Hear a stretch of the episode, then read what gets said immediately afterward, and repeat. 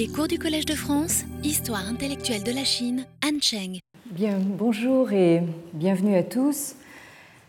Euh, jeudi dernier, euh, premier jour du Nouvel An chinois, euh, je croyais pouvoir fêter en toute insouciance l'entrée dans l'année chinoise du lapin, mais entre-temps, le sort en a décidé autrement.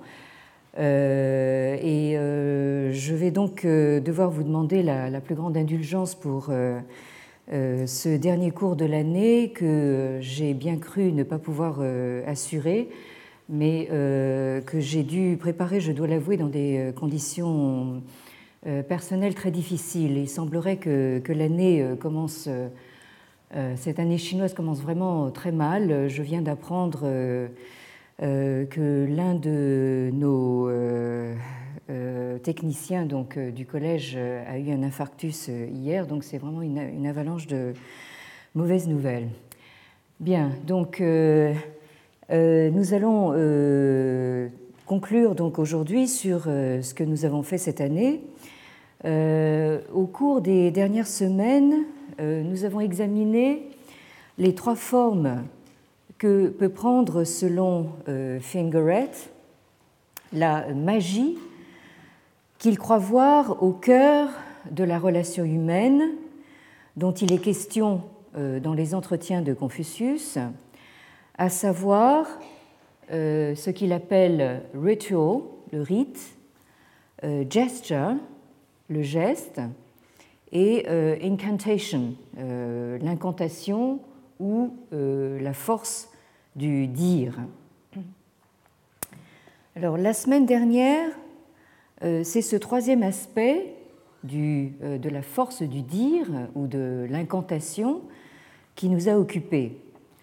Euh, nous avons vu en effet le rapport qu'établit Fingeret entre, d'une part, les thèses du philosophe anglais J.L. Austin, présenté dans un livre paru en 1962 intitulé How to Do Things with Words et traduit en français par Quand dire, c'est faire. Donc euh, des thèses de Austin qui portent sur euh, ce qu'Austin appelle les euh, performative utterances, c'est-à-dire les énoncés performatifs par opposition aux énoncés purement descriptifs ou euh, constatifs, comme il dit. Et euh, donc euh, Fingeret établit ce lien entre ce que Austin dit à propos de ces énoncés performatifs et d'autre part donc les effets performatifs du rite sous toutes ses formes euh, des plus banales, hein, comme euh, euh, dire bonjour ou dire oui, jusqu'au plus solennel et élaboré. Hein, nous avons vu de manière un petit peu légère, enfin presque triviale, comment un simple bonjour peut être empreint d'empathie, de la même façon que nous avons vu comment un euh, oui très banal peut se transformer en oui euh, solennel euh, qui engage toute la personne lors du rite du mariage, par exemple. Alors, c'est ainsi que Fingeret fait du langage une fonction reconnue comme étant propre à l'humain. Donc Fingeret fait du langage un des aspects, voire l'un des plus constitutifs du rite ou euh, de ce qu'il appelle le euh, cérémoniel. Autrement dit, l'homme n'est pas seulement un animal euh, social et politique, hein, ceci on le sait depuis Aristote, c'est aussi et avant tout un être cérémoniel. Et cela, selon euh, Fingeret, euh, ce serait Confucius euh, qui nous l'apprendrait. Alors, il est intéressant de noter que cette idée que l'on peut faire des choses avec des mots ou agir par le dire,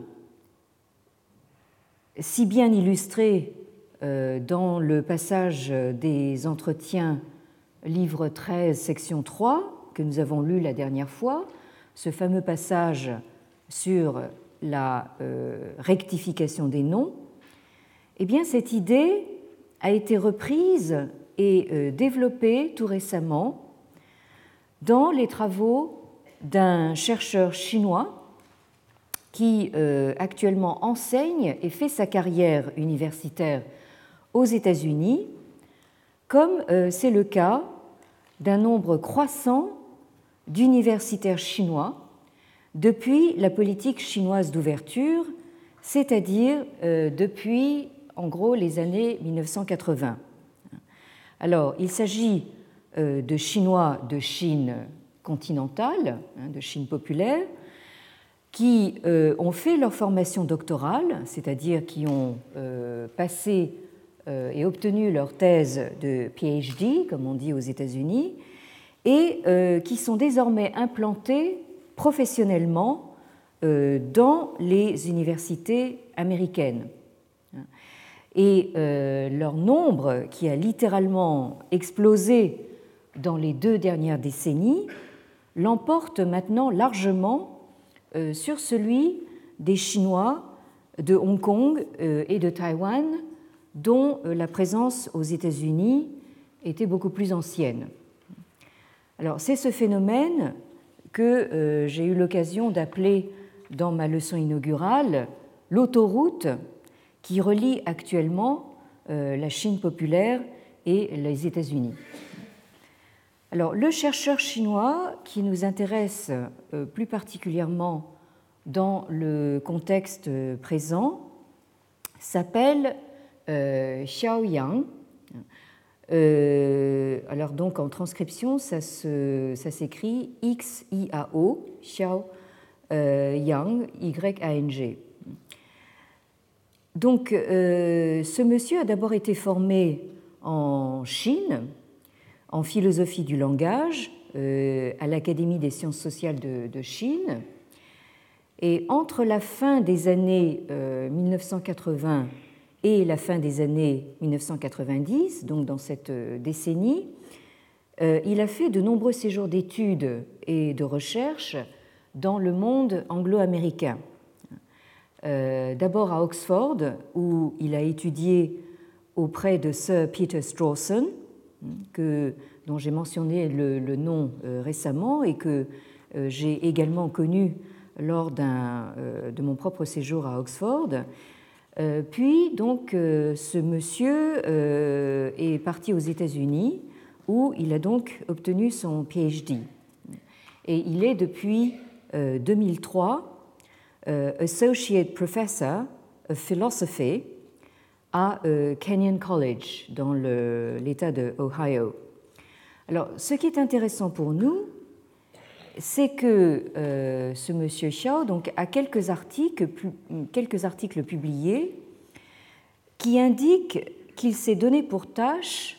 Alors, tous ces articles sont publiés en anglais hein, et euh, dans des revues donc euh, anglo-saxonnes. Donc, ces articles indiquent qu'il s'est donné pour tâche d'appliquer au texte des entretiens de Confucius une méthode d'interprétation euh, emprunté à euh, la philosophie du langage. Alors qu'il suffise pour l'instant euh, de mentionner le titre des principaux de ces articles. Alors en 2005, il a publié un article qui s'intitule The Pragmatic Turn Articulating Communicative Practice in the Analects, c'est-à-dire donc le tournant pragmatique de points, articuler la pratique communicative dans les entretiens. Euh, un second article est paru l'année suivante, en 2006, et il s'intitule euh, Reading the Analects with Davidson. C'est un article qui est paru dans un volume collectif consacré à la philosophie de Donald Davidson et qui s'intitule donc Davidson's Philosophy and Chinese Philosophy, deux points, Constructive Engagement. Donc la philosophie de Davidson et la philosophie chinoise, deux points, un engagement ou on pourrait dire une alliance constructive. Et c'est un volume collectif qui a été donc euh, euh, coordonné par euh, un certain Mo Po, autre universitaire chinois, qui a obtenu également son PhD aux États-Unis et qui fait actuellement carrière euh, en Californie, dans une université californienne. Euh, je continue donc sur les publications de M. Xiaoyang. Donc, euh, en 2007, il publie donc un nouvel article qui s'intitule How Confucius Does Things with words. Two paradigms of hermeneutic practice in the Analects and its exegesis. Comment Confucius fait des choses avec des mots. Là, vous reconnaîtrez donc une référence tout à fait explicite au titre du livre de euh, J.L. Austin. Euh, sous-titre de l'article, donc deux paradigmes de la pratique herméneutique dans les entretiens et leurs exégèses. Alors, euh, je voulais simplement donc vous signaler ces publications sur lesquelles nous aurons l'occasion de revenir. Nous aurons l'occasion de revenir sur ce type d'interprétation, hein, où, comme nos collègues chinois installés aux États-Unis préfèrent euh, dire herméneutique, parce que probablement ça fait, ça fait plus chic. Donc sur ce type d'herméneutique, nous aurons l'occasion d'y revenir l'année prochaine euh, en abordant euh, l'étude approfondie de certains passages problématiques des entretiens. mais je tenais quand même à vous signaler justement d'abord l'existence de ces publications et d'autre part vous parler justement de la façon dont euh, cette mondialisation euh, qui passe par l'Amérique est en train maintenant de revenir euh, vers la Chine. Alors, ainsi comme j'ai déjà eu l'occasion de le souligner à plusieurs reprises, par son approche inspirée du pragmatisme américain et de la philosophie analytique anglo-américaine, le petit livre de Fingeret a véritablement révolutionné la lecture des entretiens et a ainsi ouvert une nouvelle ère de l'universalisation de Confucius, euh, nouvelle par rapport à la première ère ouverte par les missionnaires à partir des XVIIe, XVIIIe siècles et qui nous a occupés euh, l'année dernière. Après donc une ère d'universalisation européenne de Confucius, qui aura duré près de trois siècles, euh, nous sommes maintenant engagés euh, depuis les années de l'après-seconde guerre mondiale, c'est-à-dire depuis une soixantaine d'années, dans une ère d'universalisation anglo-américaine qui a commencé, comme on l'a vu, dans le sillage de l'humanisme européen, avec notamment donc, le livre de Hurley Glessner ou de H.G. Creel, paru au lendemain de la guerre euh, et qui, euh, comme on l'a vu, s'intitulait originellement Confucius, the Man and the Myth, hein, Confucius, l'homme et le mythe, et qui s'est euh, rebaptisé donc Confucius and the Chinese Way, euh, Confucius et la voie chinoise hein, de 1949. Euh, mais donc, on a vu que cette universalisation anglo-américaine de l'après-guerre s'est poursuivie dans une perspective plus spécifiquement américaine, donc avec le livre de Fingeret, paru en 1972, et qui, on vient de le voir, atteint maintenant les universitaires chinois par le biais de leur contact étroit, euh, voire euh, leur insertion euh, dans les institutions académiques américaines. Alors, depuis la parution du livre de Fingeret, donc Confucius, The Secular as Sacred, la plupart des lectures américaines, et donc maintenant sino-américaines, des entretiens, du moins celles qui euh, nourrissent une prétention philosophique, portent peu ou prou la marque de euh, Fingeret, avec pour conséquence notoire un intérêt grandissant, euh, encore observable aujourd'hui, pour l'aspect ritualiste de la culture chinoise. Actuellement, les sinologues américains, hein, purs et durs, s'intéressent de plus en plus justement à l'aspect euh, donc euh, ritualiste de la civilisation chinoise. Et je crois savoir donc que le professeur Michael euh, qui lui n'est pas américain mais tout ce qui est de plus anglais, va vous parler justement de certains aspects de cette culture ritualiste. Alors, au premier rang des héritiers de Fingeret, on trouve incontestablement en première ligne le nom de Roger Ames, ou plutôt des euh, binômes qu'il a formés successivement avec euh, nombre de spécialistes dans euh, divers domaines, alors notamment avec un philosophe de métier comme David Hall, hein, ou depuis le décès donc, de David Hall en 2001, avec euh, par exemple, un théoricien de la pensée politique comme Henry Rosemont Jr.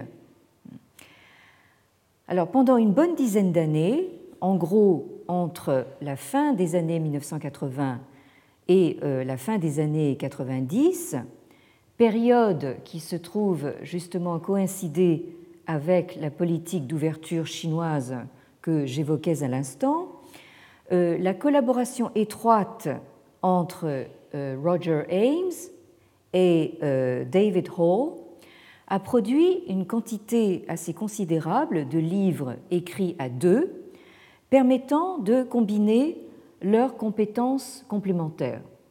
En effet, vous avez d'une part les compétences principalement sinologiques de Roger Ames, qui s'est d'abord fait connaître par des travaux classiquement sinologiques, par exemple euh, sur le Sunzi, c'est-à-dire le traité euh, de l'art de la guerre de Maître Sun hein, au début des années 90, euh, et sur la pensée politique en Chine ancienne, avec un livre intitulé The Art of Rulership, hein, c'est-à-dire l'art de la, du gouvernement, hein, un livre daté de 1994. Et euh, donc Roger Ames euh, est quelqu'un qui a effectué la majeure partie de sa carrière universitaire au euh, département de philosophie de l'université de Hawaï. Alors Hawaï, je vous rappelle que c'est un archipel d'îles au beau milieu du Pacifique qui a été donc le théâtre de combats acharnés pendant la Seconde Guerre mondiale, qui est devenu le 50e État des États-Unis après la guerre, d'où son importance cruciale dans la stratégie militaire et géopolitique américaine dans la zone Asie-Pacifique.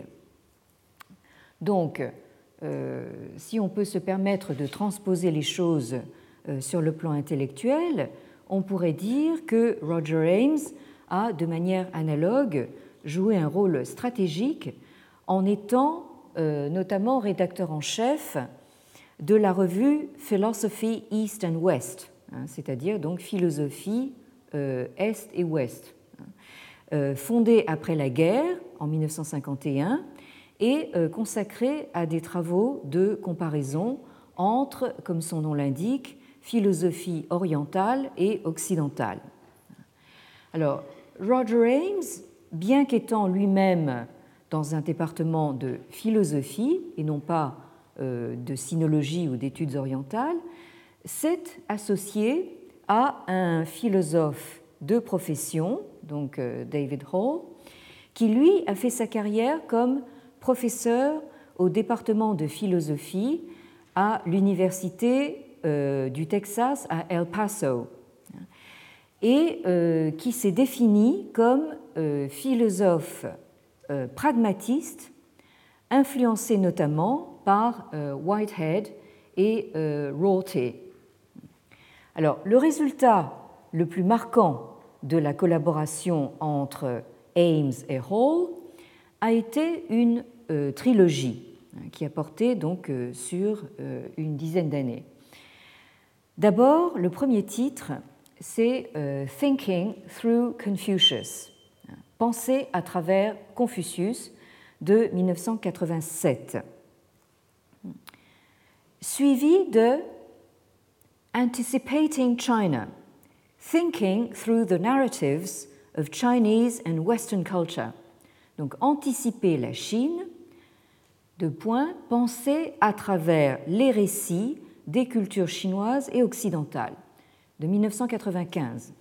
Et enfin, troisième volet de la trilogie, Thinking from the Han, Self, Truth and Transcendence in Chinese and Western Culture. Donc, penser à partir des Han. Deux points, le soi, la vérité et la transcendance dans les cultures chinoises et occidentales. Euh, excusez le peu du programme. Hein. Euh, donc euh, daté de 1998. Alors, l'ouvrage qui nous intéresse le plus directement est donc le premier hein, de cette trilogie, à savoir Thinking Through Confucius. Alors, il est intéressant de noter avant tout que ce livre a été écrit est conçu à la fois donc pour un public euh, anglo-européen. Hein, là, nos auteurs ne doutent pas qu'un ouvrage écrit en anglais euh, puisse être largement lu également en Europe. Hein. Euh, mais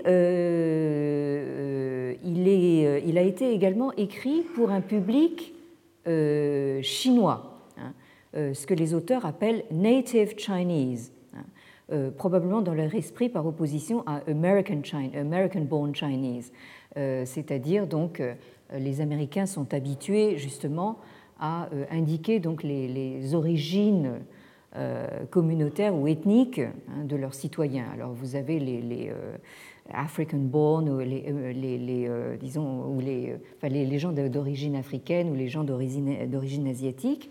Donc quand ils disent native Chinese, ils parlent donc d'un public chinois sinophone. Et de fait, euh, le livre a été traduit en chinois euh, quelques années plus tard, donc à Pékin en 2005, sous le titre Tongguo Kongzi er Si, hein, c'est-à-dire donc voilà penser donc à travers Kongzi, à travers Maître Kron.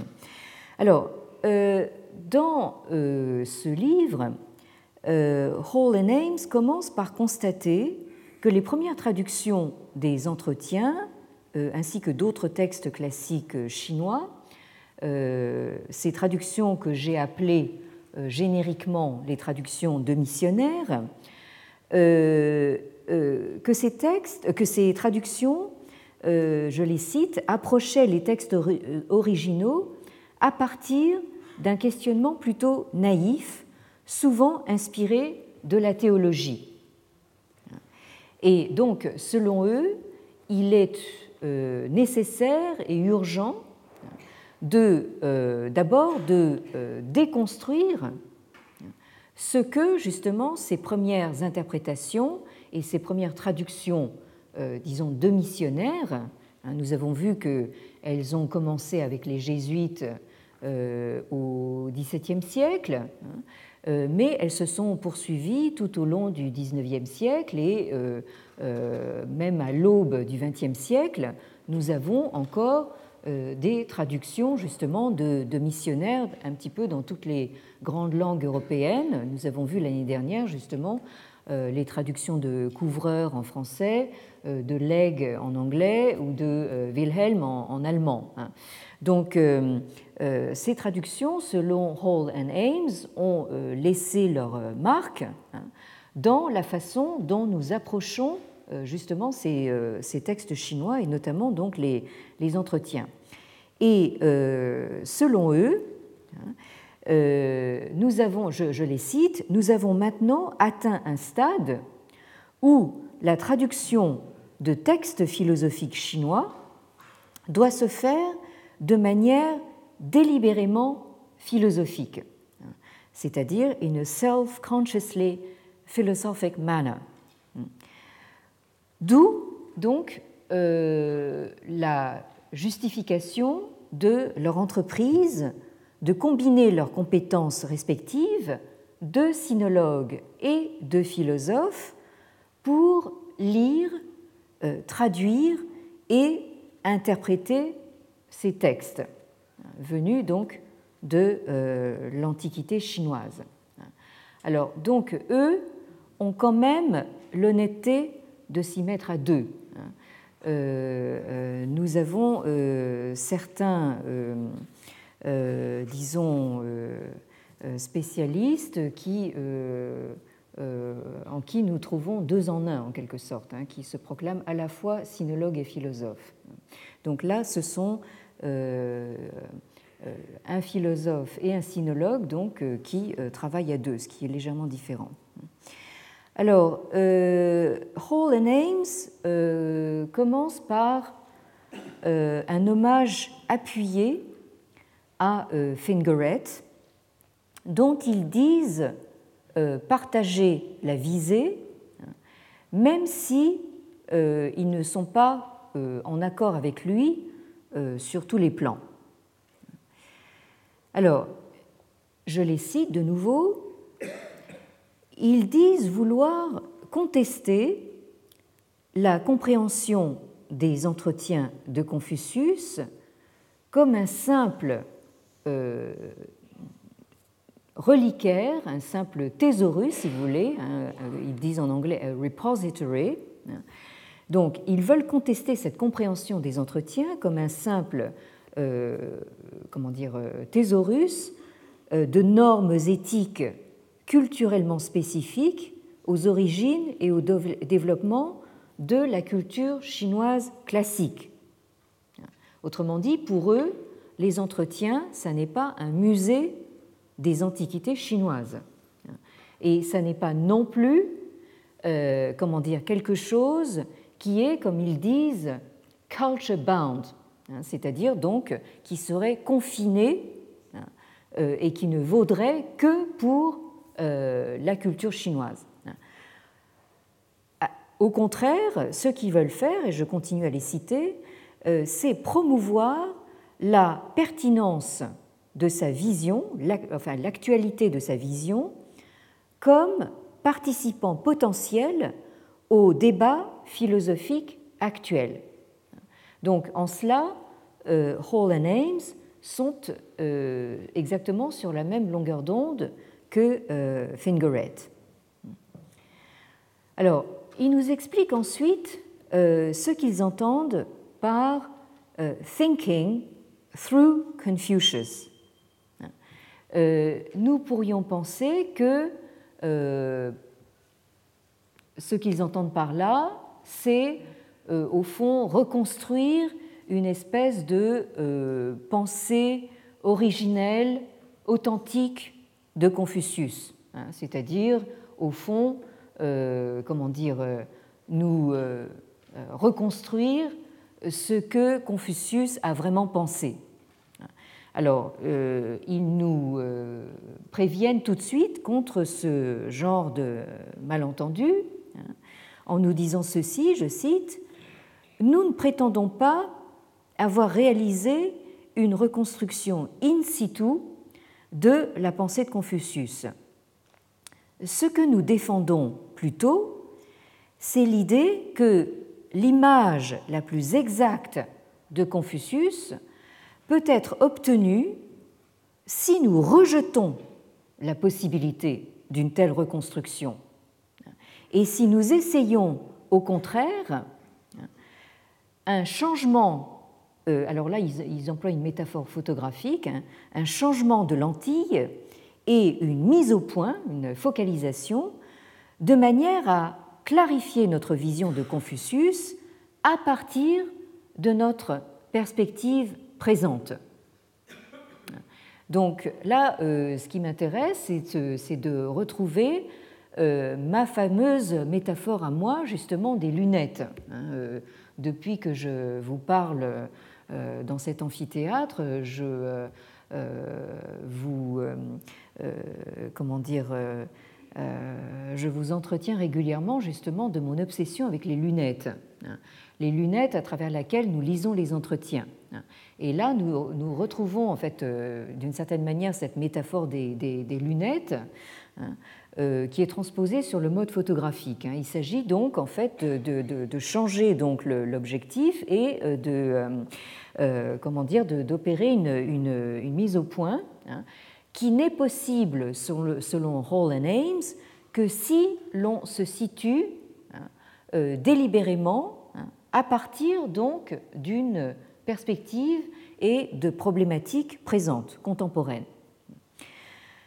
Alors, dans cette euh, forme de démarche, euh, Hall and Ames euh, assume, je parle de Hall and Ames, enfin comme si je parlais de Laurel et Hardy, mais enfin bon, donc ils assument pleinement donc le caractère parfaitement anhistorique de leur méthode, qui, euh, selon leurs propres termes, relève de la philosophie comparée, et qui prend le parti d'envisager les textes chinois, comme je viens de le dire, à partir de problématiques contemporaines. Et donc, ils devancent leur critique potentielle en qualifiant eux-mêmes leur démarche de cross-cultural anachronism, c'est-à-dire d'anachronisme interculturel ou transculturel.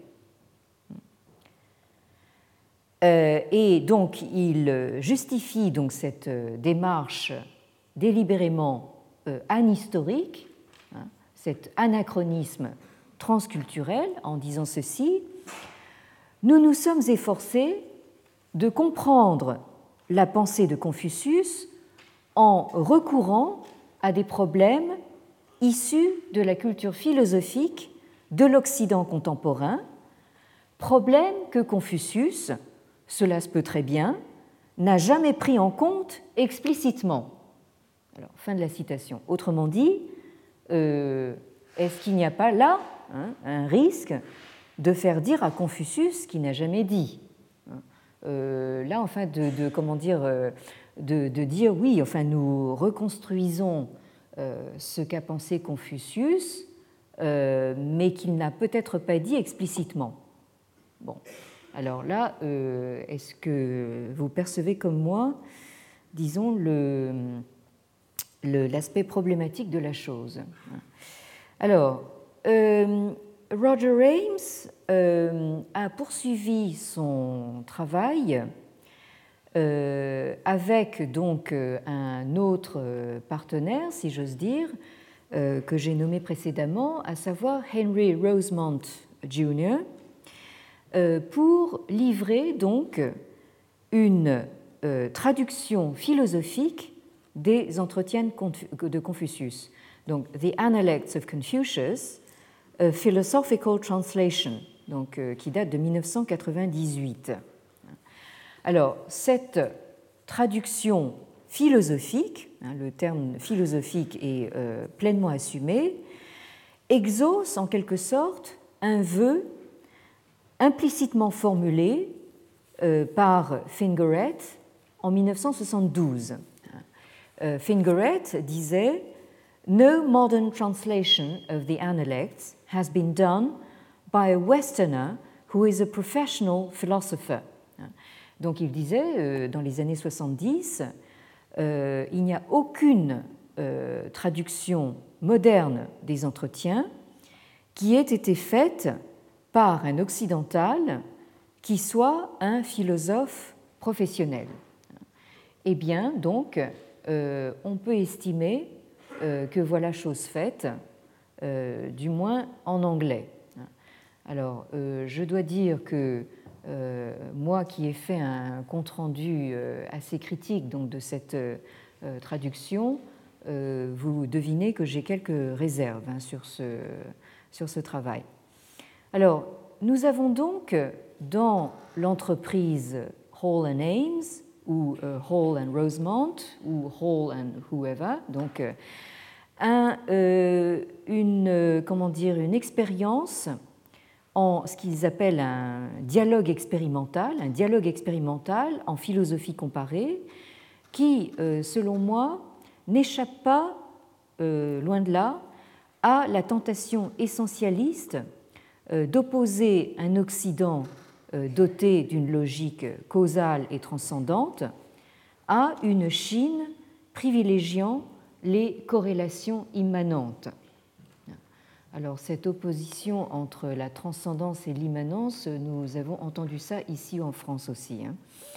Alors, euh, Hall and Ames euh, prétendent retrouver donc la vérité de Confucius par une approche herméneutique si vous parlez le sino-américain, maintenant, euh, c'est plus interprétation, c'est herméneutique. Hein. Donc, une approche herméneutique du texte pris comme un tout homogène et cohérent, euh, qui met quelque peu entre parenthèses sa nature composite et évolutive dans le, temps.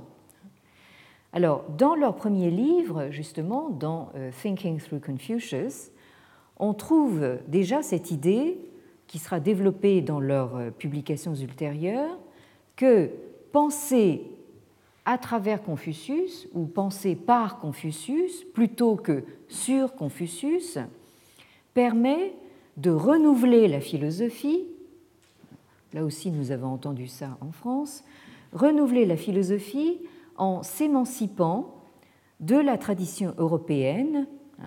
Et alors là, nous allons plutôt dans un sens américain plutôt que euh, français. Euh, donc il s'agit de s'émanciper de la tradition philosophique européenne pour retrouver, hein, selon Hall et Ames ou selon Hall, euh, Ames et Rosemont, le fond pragmatique de la philosophie américaine, représenté notamment par la pensée de Dewey, hein, John Dewey. Donc, euh, l'idée euh, de euh, Hall, Ames et Rosemont de faire converger le confucianisme avec le pragmatisme américain à la Dewey trouve son développement dans un ouvrage un peu plus récent qui date de 1999 et qui est intitulé The Democracy of the Dead. Dewey, Confucius and the Hope for Democracy in China. Donc, la démocratie des morts, ça c'est une allusion justement à, à. Donc, euh, le sous-titre c'est Dewey, Confucius et euh, l'espoir de la démocratie en Chine. Euh, nous aurons là aussi l'occasion de revenir donc sur les thèses principales de, cette, de cet ouvrage.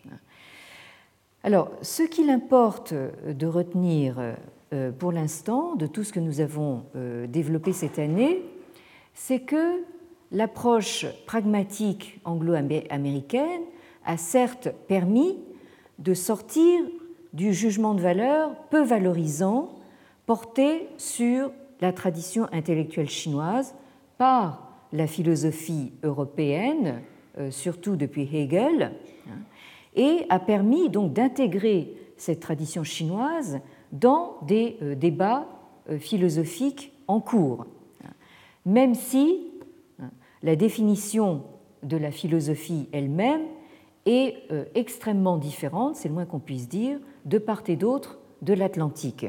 Donc on, avait déjà noté la semaine dernière le euh, fossé infranchissable qu'il y avait encore euh, quelques décennies euh, entre les deux côtés de la Manche, hein. alors a fortiori entre les deux côtés de l'Atlantique. Alors, le problème, hein, et, il est de taille, et c'est un problème qui est malheureusement inhérent à la démarche de ces philosophes américains, hein, qui sont certes portés par les meilleures intentions du monde, hein, puisqu'il se propose de convier euh, les auteurs chinois, les textes chinois anciens, à la table du banquet philosophique. Hein. mais euh, le problème, c'est qu'ils aboutissent à un résultat qu'ils n'avaient euh, sans doute ni prévu ni escompté, hein, mais qu'ils semblent assumer pour le moment sans sourciller, sans trop broncher, c'est que ce, problème, c'est que euh, ils finissent par faire le jeu d'un certain discours officiel en Chine euh, continentale actuelle, hein, euh, un discours qui est propre à l'actuel, on pourrait dire mainstream pour employer un terme américain, donc de l'actuel mainstream idéologique, le courant donc dominant idéologique actuel, qui consiste, comme nous l'avons vu, au tout début de ce cours, à euh, promouvoir le confucianisme comme expression par excellence du soft power, hein, du pouvoir, de la puissance en douceur. Là, nous avons encore un bel oxymore dont sont spécialistes justement ces idéologues chinois, donc euh, euh, du soft power de la nouvelle politique chinoise de conquête du monde. Hein, en douceur. Alors, euh, vous, voudrez bien m'expliquer comment on peut euh, euh, exercer une domination et exercer une puissance en douceur. Bon, sous couvert donc de réappropriation de la tradition culturelle, autrement appelée donc en chinois guoxue, étude nationale. Alors, ces euh, scholars, hein, ces universitaires américains, hein, euh, donc sont euh, bien sûr remplis de bonnes intentions hein, et ont des, comment des visées tout à fait louables, mais ce que l'on constate, c'est qu'ils ont l'oreille des élites, voire des sphères dirigeantes de Chine continentale, et euh, ils en sont arrivés à exercer sur ces élites une influence certaine, pour ne pas dire plus, hein, et qui est d'autant plus chargée d'autorité qu'elle est d'origine occidentale. Euh, alors, euh, nous noterons par exemple que des représentants, ou même on pourrait dire des leaders, enfin des tête de proue euh, du Boston Confucianism, euh, c'est-à-dire du confucianisme de Boston, euh, dont nous parlions donc au début de ce cours. Alors le Boston Confucianism, je vous rappelle en, deux mots de quoi il s'agit. Alors il s'agit en fait d'un groupe d'universitaires donc qui exercent dans des universités euh, près de Boston et notamment Harvard.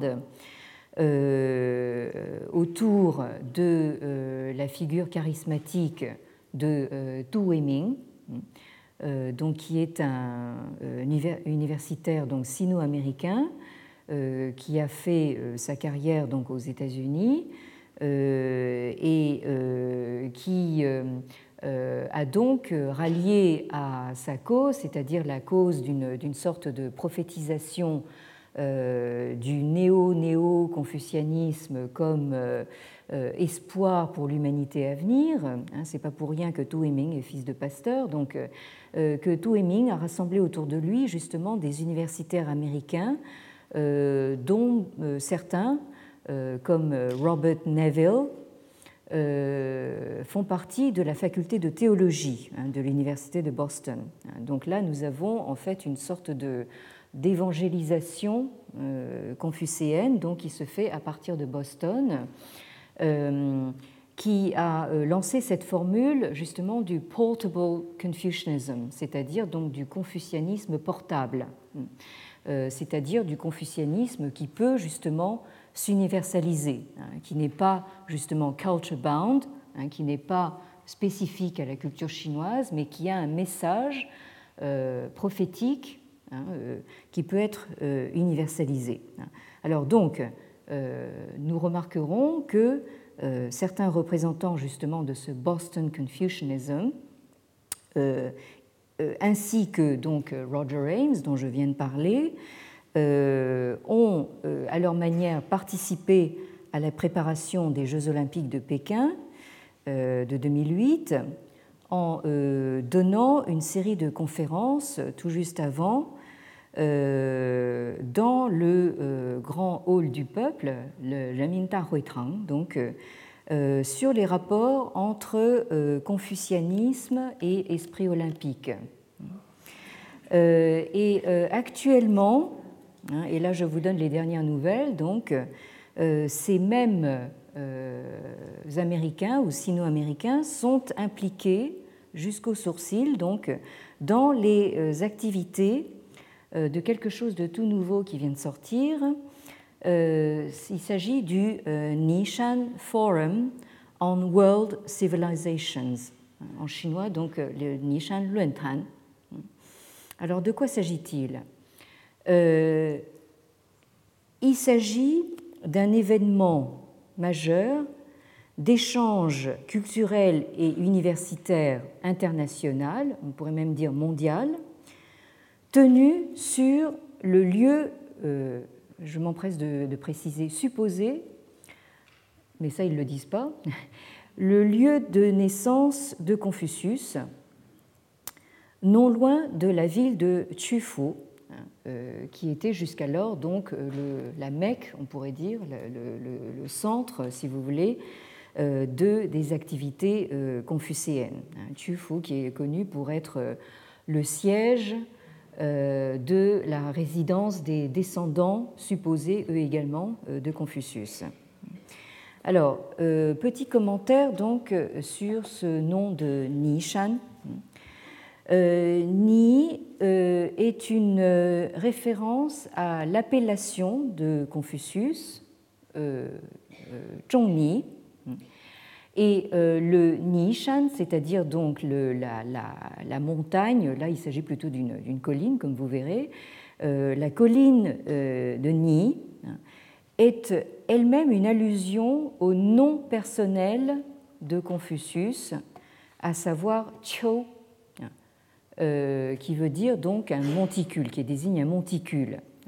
Donc tout ça, nous y reviendrons l'année prochaine euh, pour justement démonter tous ces euh, éléments biographiques ou pseudo-biographiques concernant Confucius.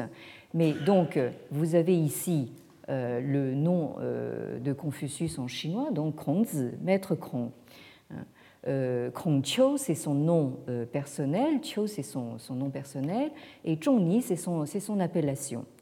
Donc, vous avez donc dans la désignation de ce forum euh, mondial une allusion donc à son, au nom de Confucius.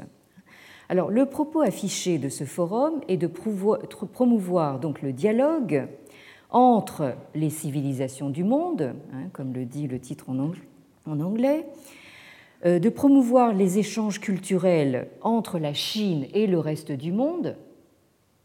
enfin, là, vous, voyez, notez un petit peu le renversement. Avant, c'était l'Occident et, euh, et, le reste. Hein.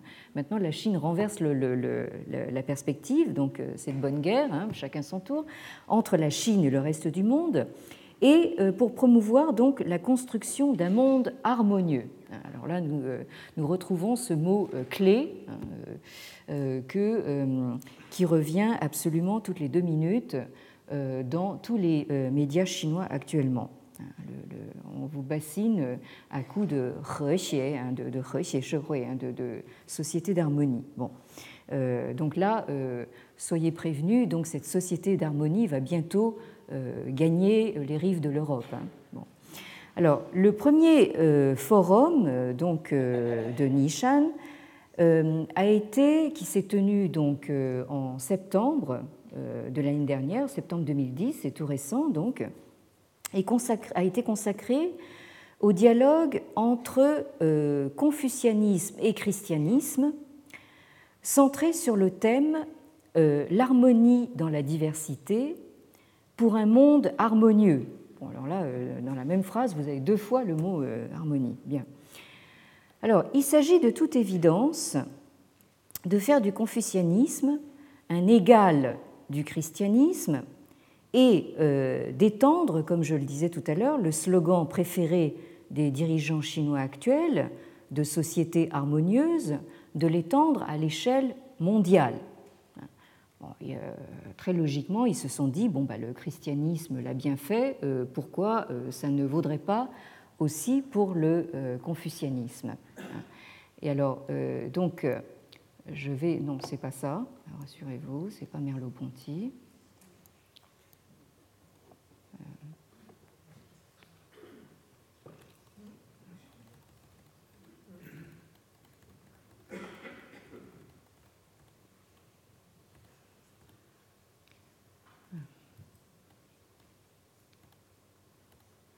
Oui, alors là, voilà, euh, ça, je vous montre au passage. Donc, euh, euh, le, comment est-ce que je peux obtenir donc là, voilà. oui, bien. Là, c'est, je suis pas encore très très habituée. Là, c'est toute la, galerie de photos. Oui, je vous montre au passage quand même la, photo de J.L. Austin, hein, donc philosophe britannique, et là la photo de Roger Ames, philosophe américain. Là, vous voyez que ce n'est pas tout à fait le même physique. Euh, donc euh, ici, nous avons Henry Rosemont Jr., le monsieur Shaw dont je vous parlais tout à l'heure, lui aussi, donc philosophe très souriant, comme vous pouvez voir. et donc ici, nous avons les euh, débats euh, d'ouverture donc de ce forum de euh, Nishan. Donc là, je, vous montre donc le, voyez, voyez un petit peu ici. Vous voyez derrière la caméra, alors tout se passe évidemment devant les, les caméras de télévision, et vous voyez ici plus clairement donc le logo donc de ce forum de Nishan et euh, je ne sais pas quelle impression ça vous fait, mais moi je, trouve que ça ressemble vaguement à un logo olympique. Hein.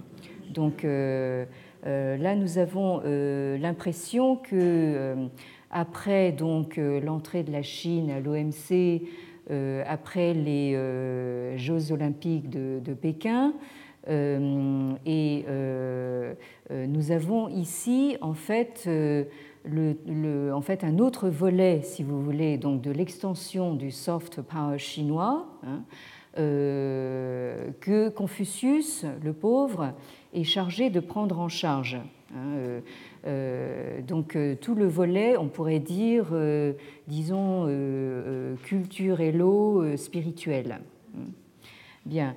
Alors, vous avez donc une photo de groupe de tous les euh, gens présents, la signature, alors là, d'une euh, déclaration d'harmonie.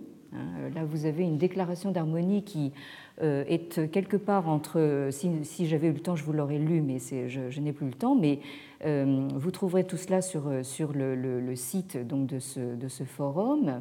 Donc cette déclaration d'harmonie est à mi-chemin entre une sorte de profession de foi et euh, euh, la, déclaration des droits de l'homme en quelque sorte. Donc on a une sorte de déclaration des, droits de l'homme bis. Hein.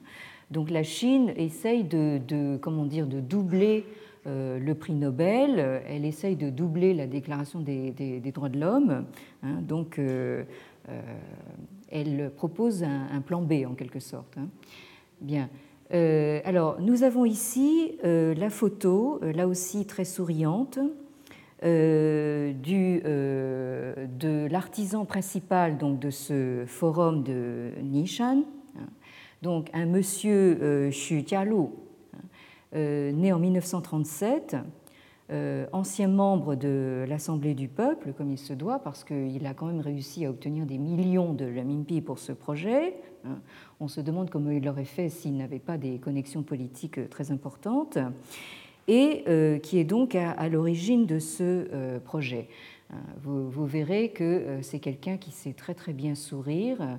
vous voyez, là on le voit à côté de son homologue américain, euh, toujours tout sourire. Euh, là aussi, euh, il ne fait peut-être pas aussi bien que le Dalai Lama, mais presque. et donc, à côté, vous, voyez, ils sont main dans la main. Vous avez donc, hein, là, vous avez l'homologue américain qui s'appelle, enfin l'homologue, qui s'appelle Robert Schuller.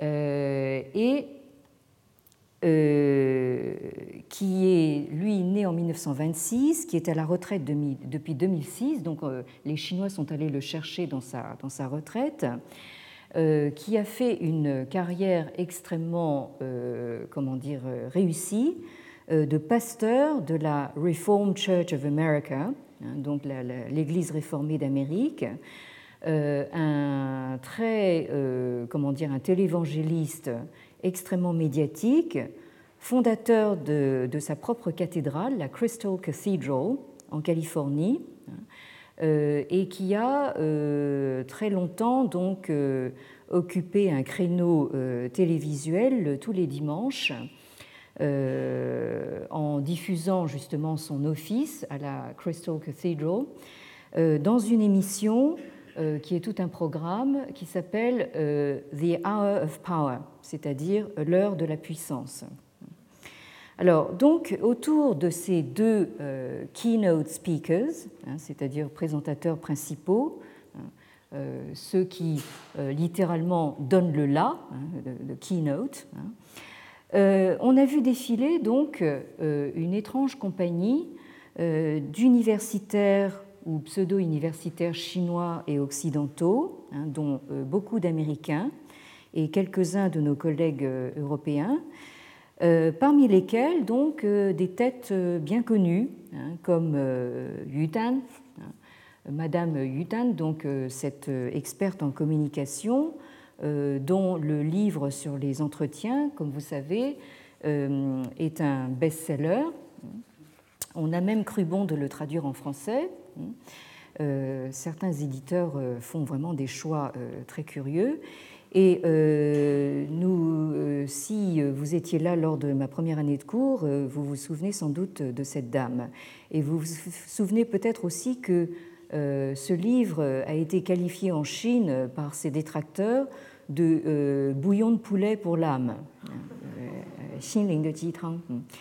Euh, mais aussi, bien sûr, euh, des euh, gens qu'on attendait, évidemment, dans ce genre de circonstances, donc des sino-américains comme Tu Ming, que je viens d'évoquer tout à l'heure, et qui se retrouvent actuellement en Chine populaire à promouvoir en costume traditionnel sur la télévision chinoise les instituts Confucius et la glorieuse culture chinoise plurimillénaire. Donc euh, si vous euh, regardez un petit peu la télévision chinoise, vous verrez tout Ming assez, euh, assez souvent. Et donc, voilà, au premier rang des Américains, nous, nous retrouvons bien sûr Roger Ames et Henry Rosemont, qui, je me permets de vous le signaler parce qu'il est peut-être encore temps de vous inscrire, propose donc une université d'été donc à, à Nishan en juillet prochain. Donc, alors, de toute évidence, euh, ce site de Nishan euh, a pour objectif de construire de toutes pièces une religion confucéenne destinée à, et passez-moi l'expression, mais j'en trouve pas d'autre, destinée à damer le pion à la religion chrétienne. Et j'aime mieux vous dire que tout y est. On a véritablement pensé à tout. Alors, euh, là, vous voyez, enfin, vous avez donc euh, euh, les activités universitaires donc, de ce forum et vous voyez donc Monsieur Xujialu ici au premier rang à côté de Roger Ames et certains collègues occidentaux venus venus du monde entier. Hein. Bien, alors, donc, voyez, là, nous sommes sur la route, passablement déserte pour l'instant, donc de ce site de Nishan, vous avez la, l'indication hein, ici. donc, j'arrive pas à, le montrer. Hein. donc, vous voyez par là que euh, vous avez ici sur ce, panneau euh, d'indication, donc, euh, excusez-moi, je joue un petit peu les prolongations, mais je, voudrais absolument en finir. J'en ai plus pour, très longtemps, rassurez-vous. Donc, ce panneau d'indication, c'est un panneau, d'ailleurs, qui est légèrement inspiré des nôtres, qui indique un site touristique. Donc là, nous, combinons tout, hein, c'est-à-dire donc un site, comment dire, culturel. Hein, euh, un lieu de pèlerinage euh, religieux, euh, un, comment dire, un, site de rencontre universitaire, un lieu de savoir, et également donc un site touristique. Alors, voilà, alors voici donc la Nishan en question, c'est-à-dire, là vous voyez, ce n'est pas, pas véritablement une montagne, c'est une, une colline. Hein. alors, versé à son crédit, il faut dire que le site est très beau. Hein. Alors euh, euh, là, euh, ce qui est un petit peu dommage, c'est de, penser aux hordes de touristes et de pèlerins qui vont passablement le, gâcher. Hein. donc, si nous nous approchons, là, vous voyez ici, donc, dans une, espèce de, trou, là, au bas, la, de la colline. Et donc, ici, nous voyons donc, euh, avec l'indication qui est à, l'entrée de cette espèce de, trou, hein, mais qui n'est même pas un trou naturel, hein, vous voyez que, ce sont des, pierres qu'on a accumulées autour, euh, l'inscription vous dit euh, la grotte du maître. Alors bon, moi quand j'ai vu ça la première fois, je me suis dit mais qu'est-ce que c'est que ça? Enfin bon. Et alors on apprend que c'est là qu'on a fixé le lieu de naissance de Confucius et euh, je pense que l'idée qu'il y a derrière, c'est que on a voulu en faire une sorte de Bethléem, hein. euh, une sorte de crèche hein, de la nouvelle foi confucéenne. Hein. Euh, il manque juste le, bœuf et l'âne. et donc, si nous nous approchons, voilà, donc là, vous voyez ce, trou qui est là littéralement construit de toutes pièces. Alors euh, voilà, alors là nous avons ce lieu de, pèlerinage qui est, maintenant défini. Hein. et euh, à côté, euh, nous avons un lieu sacré qui est donc le temple de Confucius, le Krongmyo, hein, qui va donc recevoir les, pèlerins. Hein. Et à côté de ce temple de Confucius, nous avons comme c'était la tradition dans la Chine impériale, euh, une école pour la diffusion euh, des classiques et de, l'enseignement confucéen, un Shuyuan, hein, qui, je pense, a, été, conçu sur le modèle non avoué des Shuyuan ou académies ou Soon, comme on dit coréens. Euh, parce que les, Coréens, eux, ont maintenu cette euh, tradition et je pense que les, euh, les Chinois maintenant se tournent beaucoup vers la Corée du Sud pour justement retrouver donc ce, genre de, d'héritage patrimonial. Hein, là, vous avez la cour donc de cette académie. Et on a même demandé donc à un musicien chinois de composer spécialement un hymne de Nishan donc en, anglais, ça donne euh, Nishan Carol, hein. euh, j'imagine par référence aux Christmas Carols, hein, euh, c'est-à-dire au chant de Noël, bon, et un ode à Confucius qui est composé donc à partir de citations des entretiens. Mais alors, si vous craignez une seule seconde que nous avons été laissés de côté, rassurez-vous, cette mondialisation de Confucius qui rassemble en un même monde rayonnant d'harmonie la Chine et l'Amérique, a également euh, touché le sol français. Euh, dans un événement qui a précédé donc ce premier forum de Nishan au tout début septembre 2010, c'est quelque chose qui s'est passé donc à l'UNESCO, hein, sous le patronage de l'UNESCO, hein, et qui a été intitulé la Semaine culturelle Confucius, hein, qui s'est donc déroulée ici même à Paris. C'est un événement qui a été co-organisé par les ministères de la Culture et de l'Éducation euh, de la Chine populaire et par l'UNESCO, qui, je vous le rappelle, est l'Organisation des Nations Unies pour l'éducation, la science et la culture. Alors, l'événement euh, portait sur cinq jours et comprenait donc une exposition sur la vie et l'œuvre de Confucius.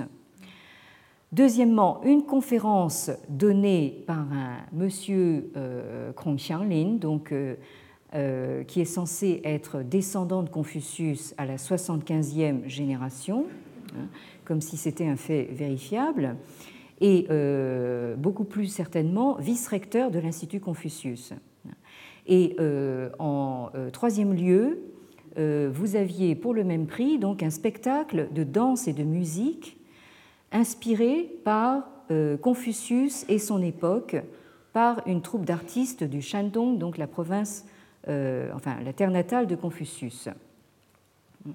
Alors, euh, vous voyez donc sur cette photo que euh, la France est bien représentée par notre ex-ministre, Monsieur Jean-Pierre Raffarin, hein, qui, donc qui est maintenant devenu le grand ami de la Chine, enfin c'est un peu le Monsieur Chine en, France, et qui, heureusement pour nous, en fait, a déclaré très bien connaître l'enseignement de Confucius et euh, savoir ainsi que euh, le confucianisme donne la priorité à, l'harmonie. Donc euh, là, je, termine sur, sur un feu d'artifice. Donc là, c'est le spectacle en question. Donc c'est un spectacle qui rappelait fortement donc celui que j'ai vu moi-même de mes propres yeux donc à, à Tufo quelques années il y a quelques années. Hein. Donc voyez donc là nous avons euh, l'évocation de euh, l'époque de Confucius euh, à travers donc, ces danseuses. Bien, alors, pour conclure, nous conclurons donc sur les ambiguïtés hein, de cette deuxième mondialisation de Confucius, hein, qui donc passe par l'Amérique et revient indirectement maintenant à la Chine. Alors, cette mondialisation s'accompagne bien sûr d'une autre manière de proposer une lecture philosophique des entretiens à partir d'une autre manière d'envisager l'exercice philosophique, c'est-à-dire non plus à partir d'une perspective ontologique ou métaphysique, mais à partir de l'approche pragmatique euh, anglo-américaine. Mais, euh, comme je viens de le montrer, euh, on perçoit le danger hein, de récupération idéologique et politique hein, d'un tel phénomène. Or, pour moi, et je vais tâcher de, vous le montrer donc en reprenant nos travaux l'année prochaine, le seul moyen de parer à ce danger est de réinjecter de l'historicité dans les débats philosophiques. Donc à partir euh, du jeudi 1er décembre prochain, euh, si le Bouddha me prête euh, une autre vie, nous entamerons donc le quatrième et dernier volet de nos revisites de Confucius en abordant les problèmes liés au texte lui-même, hein, c'est-à-dire donc des problèmes d'histoire textuelle, d'authenticité du texte, de réalité historique de la figure de Confucius, hein, parce que je crois qu'il euh, y en a un grand besoin. Euh, autant de problèmes d'ailleurs qui sont revenus au jour, c'est le cas de le dire, notamment avec les importantes découvertes archéologiques des dernières décennies, euh, qui ont jeté sur des textes supposés bien connus, comme les entretiens, une lumière tout à fait nouvelle, mais qui ont aussi suscité donc des questionnements nouveaux. Alors, euh, d'ici le 1er décembre, nous aurons peut-être l'occasion, euh, si vous le voulez bien, de nous revoir dès cet après-midi à 14h30 lors de la conférence du professeur euh, Michael Lowy de l'Université de Cambridge, qui nous parlera des Confucian Values and Practices in Han China, hein, donc des valeurs et pratiques confucéennes entre guillemets, il insiste beaucoup sur les guillemets, dans la Chine des Han. Ensuite, le 28 février et le mercredi 2 mars, nous aurons deux conférences du professeur Martin Kern de l'université de Princeton. Hein. Euh, et euh, enfin, donc le jeudi 23 et euh, le vendredi 24 juin, je dois organiser donc ici même au Collège de France un colloque international sur un texte confucéen de la première importance qui s'intitule donc La grande étude. Donc, vous trouverez tous les détails donc, sur ma page web du site internet du Collège de France. Et donc, merci encore une fois à vous de votre fidélité, de la qualité de votre écoute, de votre attention, et à bientôt, du moins je l'espère. Retrouvez tous les contenus du Collège de France sur www.colège-2-france.fr.